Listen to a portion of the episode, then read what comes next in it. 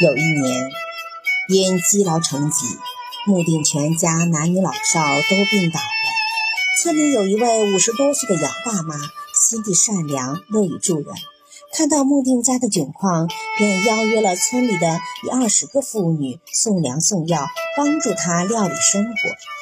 穆定夫妇因此深受感动，十分内疚地说道：“乡亲们真好，我对不起大家。”穆定姑娘病好了以后，就把劈灯席、灯草、编华席的手艺传给了全村的妇女。